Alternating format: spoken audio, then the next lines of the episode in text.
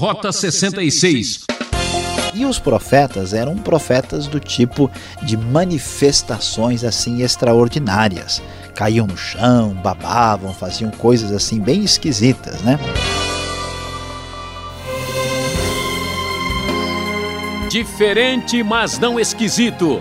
Este é o programa Rota 66, o caminho certo para conhecer a Bíblia. Esta é a série Profetas do Antigo Testamento. Nossa aventura segue pelo livro do profeta Jeremias, um homem que vivia nos padrões de Deus e não tinha vergonha de sua fé. E o professor do Isaião vai apresentar os capítulos 26 e 29 para falar exatamente sobre esse assunto. Marcado para morrer. É corajoso quem teme o que se deve temer e não teme o que não se deve temer, dizia o poeta russo Tolstói. Vamos juntos aprender mais desse homem que temia a Deus. É isso mesmo, meu querido ouvinte. Você não está vendo um filme, você está ouvindo as palavras sábias das Escrituras Sagradas falando da luta e do sofrimento do profeta Jeremias. E a própria palavra da Escritura nos fala no início do capítulo 26, conforme o texto da NVI. Nós lemos: No início do reinado de Jeoaquim, filho de Josias, rei de Judá, veio esta palavra da parte do Senhor. Assim diz o Senhor: coloque-se no pátio do templo do Senhor e fale a todo o povo da cidade de Judá que vem adorar no templo do Senhor. Diga-lhes tudo o que eu lhe ordenar e não omita uma só palavra. Talvez eles escutem, cada um se converta de sua má conduta. Então eu me arrependerei e não trarei sobre eles a desgraça que estou planejando por causa do mal que eles têm praticado.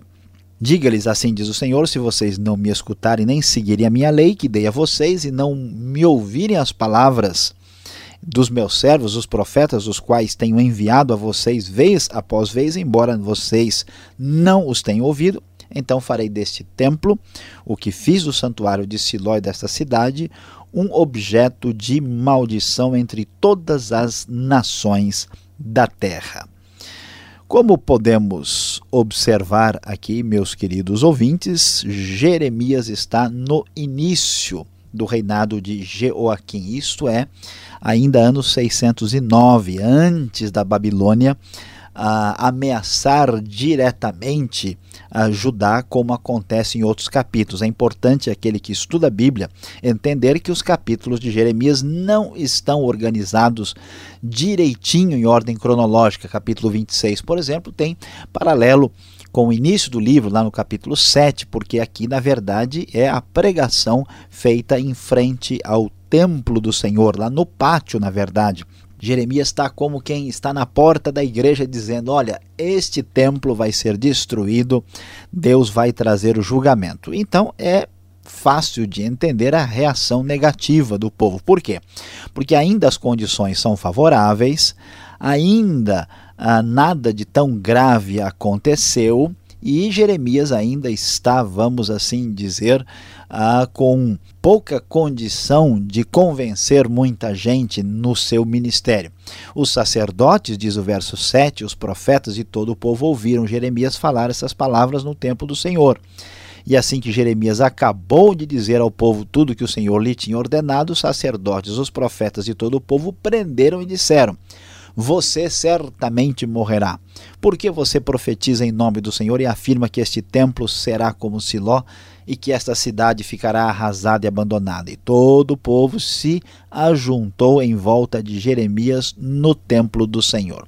Meus queridos ouvintes, veja só que coisa impressionante.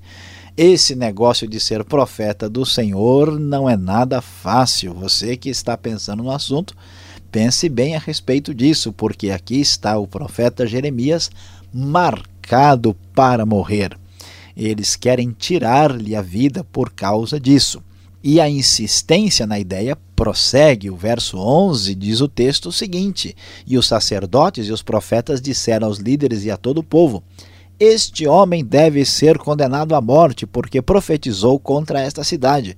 vocês ouviram com os seus próprios ouvidos.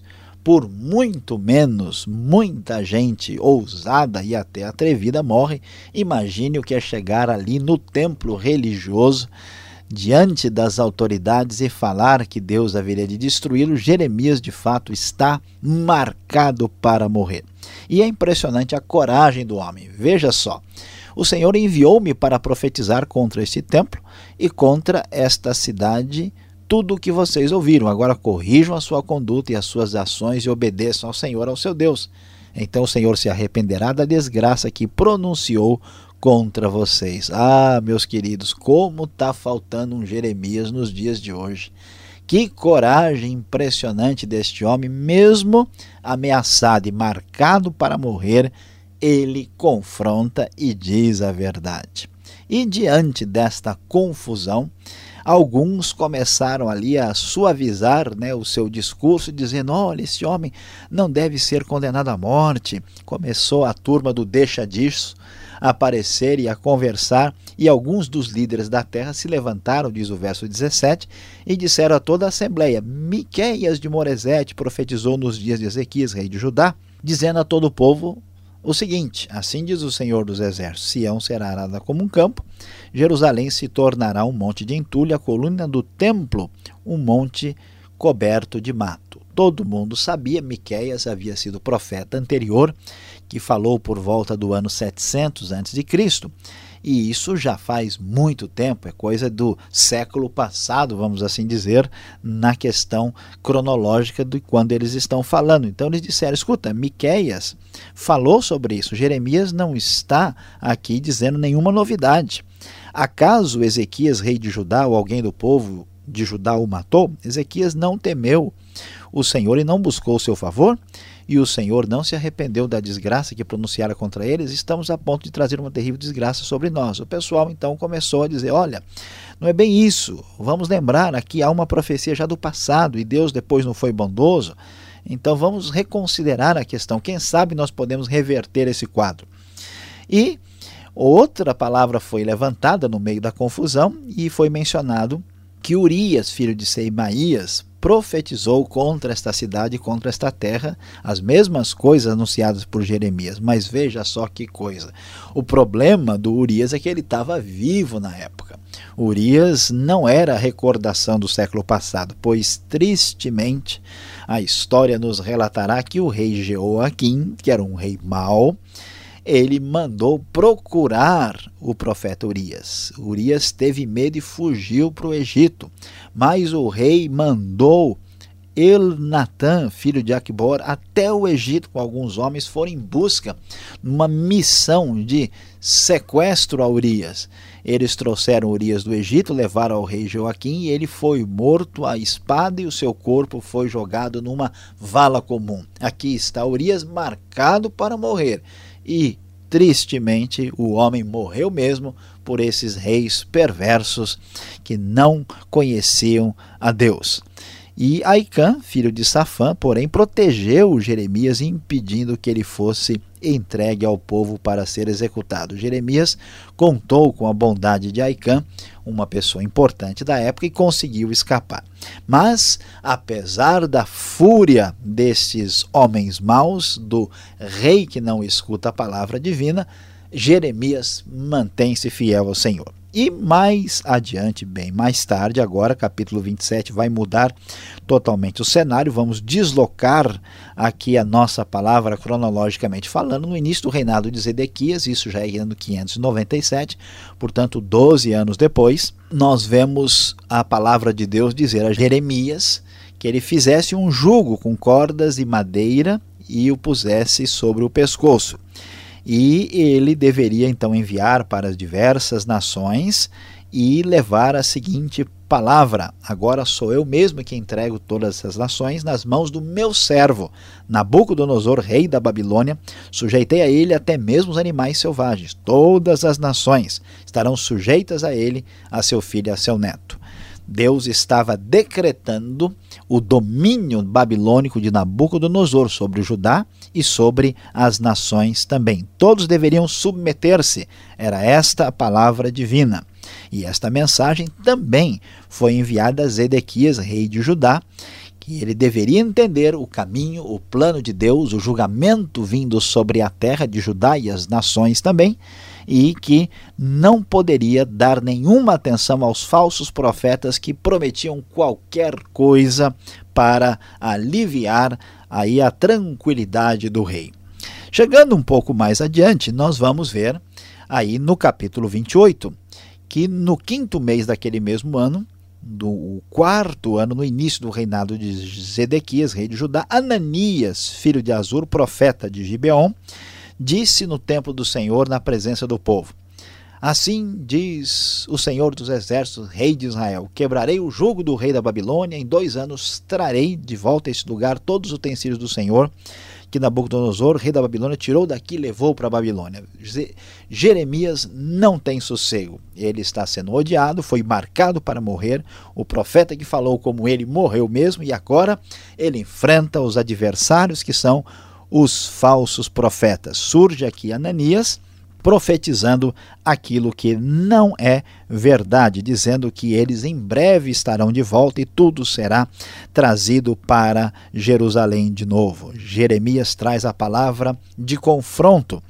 E diz: o profeta que profetiza prosperidade será reconhecido como verdadeiro enviado do Senhor se aquilo que profetizou se realizar. Só dizer coisas boas é tranquilo. E isso não era verdade, isso não se cumpriu.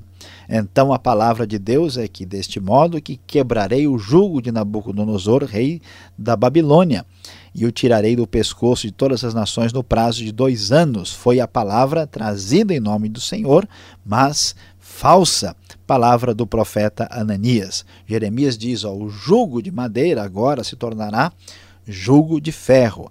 E tal foi a confirmação da palavra divina que o próprio profeta Ananias, confrontado por Jeremias, acabou recebendo o castigo de profetizar mentiras, morreu por pregar rebelião contra o Senhor. Este não era marcado para morrer, mas infelizmente acabou morrendo mesmo. E finalmente chegamos ao capítulo 30, quando nós temos uma carta que o profeta Jeremias enviou de Jerusalém aos líderes que estavam entre os exilados. Essa carta traz o conteúdo muito claro dizendo: pessoal, Esquece, não adianta pensar de modo equivocado. Faça o favor de construir na Babilônia, casem-se, tenham filhos, multipliquem-se, busquem a prosperidade da cidade, lembrem-se de Deus, vocês devem buscar ao Senhor enquanto é possível, vocês me procurarão e me acharão quando me procurarem de todo o coração, diz o verso 13. Jeremias dá aí a devida orientação para aqueles que estão no cativeiro. E ele termina esse capítulo sendo confrontado pelo falso profeta Semaías, profeta que tenta questionar a palavra de Jeremias e que também é rejeitado. Ele, diz o texto, era filho de Neelã e trouxe uma palavra que era rebelião do Senhor e também recebe juízo. Jeremias, marcado para morrer, grande e corajoso profeta do Senhor, até hoje é uma lição e uma inspiração para as pessoas dos dias de hoje.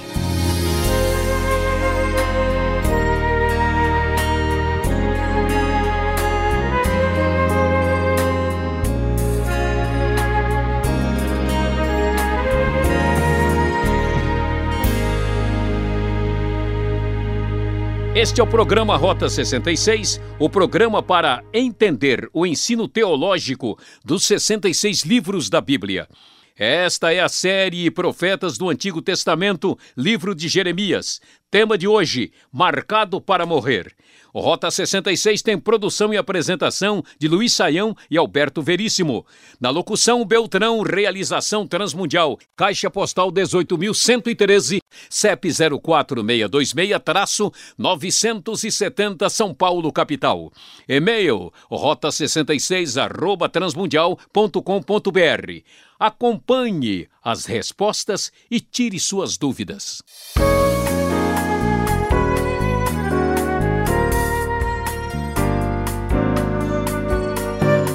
Segunda parte do programa chega agora com as perguntas em Jeremias, que você está acompanhando, capítulos 26 até o capítulo 29. O professor já está de plantão para tirar as suas dúvidas. Professor Luiz Saião, ser profeta de Deus envolve algum risco de morte? A vida é assim mesmo, tão dura e áspera? Olha, pastor Alberto, a gente não pode aqui exagerar as coisas, dizer que todo mundo que fala em nome de Deus vai ser ameaçado de morte. Isso não é fato encontrado em toda a Bíblia.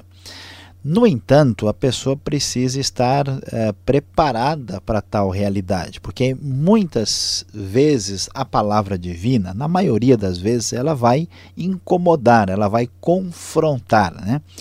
A diferença de quem fala de acordo com a verdade de Deus e quem engana é exatamente a coragem de confrontar, de questionar o que está errado. Né? Quando a pessoa se diz profeta e ela fala aquilo que todo mundo que quer ouvir, está mais para político do que para profeta. Né? O profeta de Deus fala a verdade. E aqui nós vamos ver que Jeremias está numa situação de extrema dificuldade. Ele está enfrentando o risco de morte. Né? Este risco de morte aparece na vida dos apóstolos de Jesus, aparece na vida de outros profetas, então não necessariamente a gente vai enfrentar risco de morte, mas olha, a grande verdade é que, em muitas circunstâncias, esta é uma realidade que a pessoa deve enfrentar.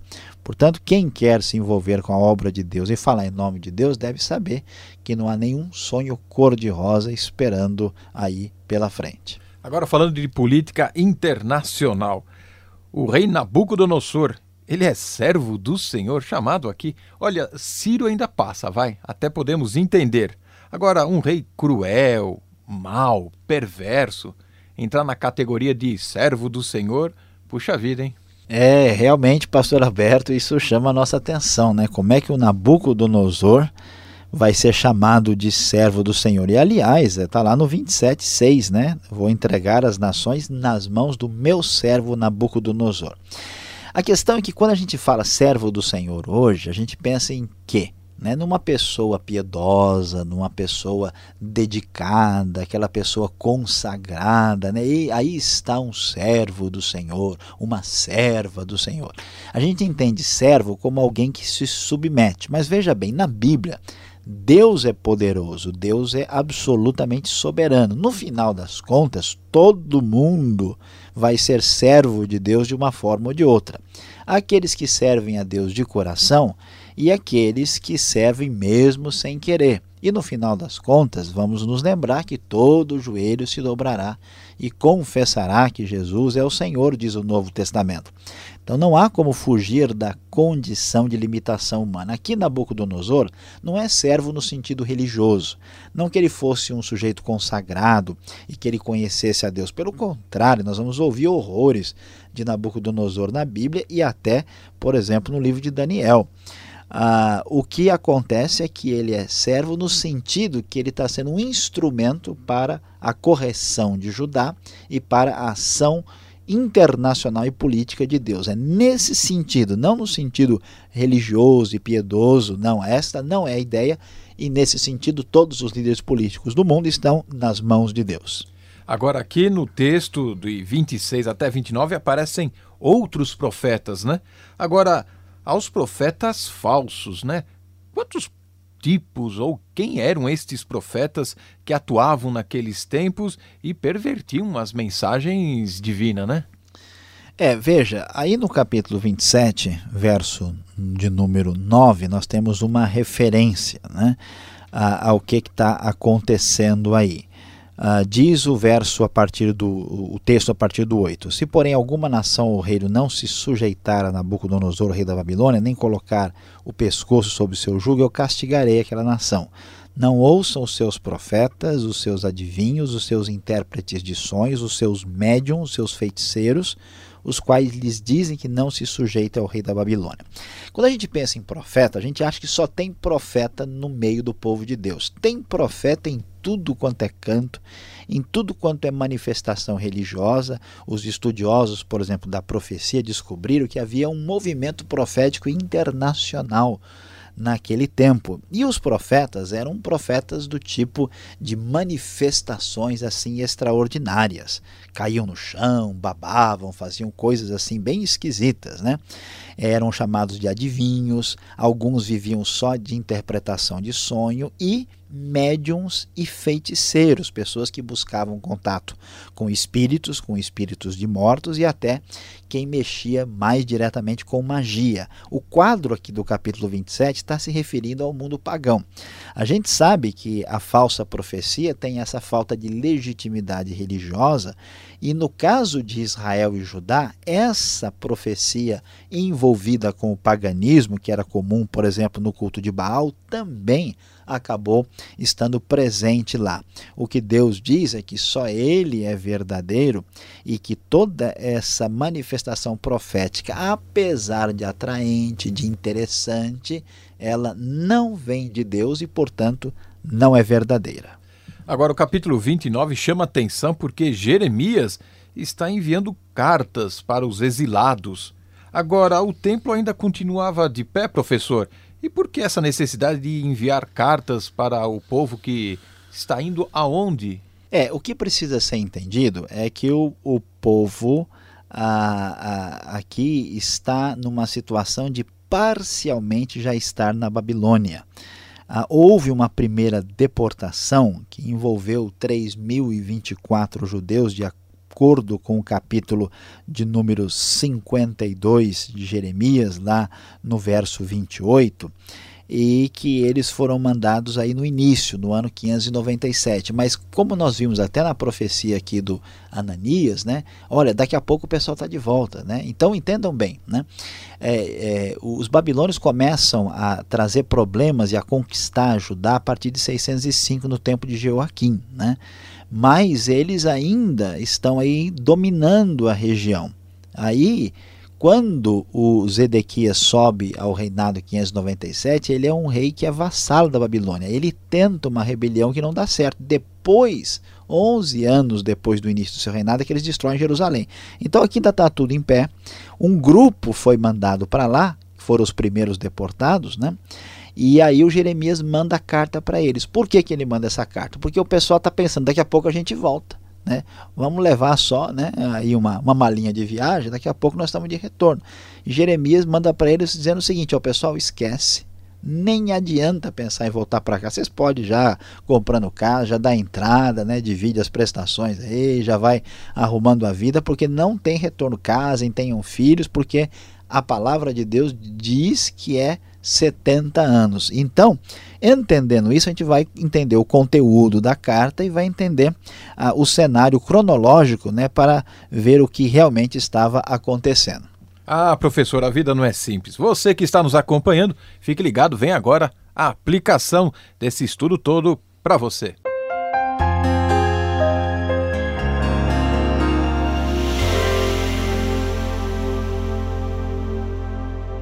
Hoje no Rota 66 você acompanhou conosco Jeremias capítulos de 26 até 29. Você se assustou um pouco porque o nosso estudo foi marcado para morrer. É, meu querido, e aqui nós vamos ver que a situação foi muito difícil. Jeremias escapou da morte. O profeta Urias não teve a mesma sorte, acabou morrendo. Depois vimos que o profeta, falso profeta Ananias, morreu. É gente morta para tudo quanto é lado. Pois é. E quando ouvimos a respeito disso, como é que fica a nossa situação? Sabe qual é a grande verdade para o nosso coração? Você que está aí ouvindo hoje o Rota 66, saiba que só Deus é dono da vida e da morte. Volte-se para Ele enquanto a vida.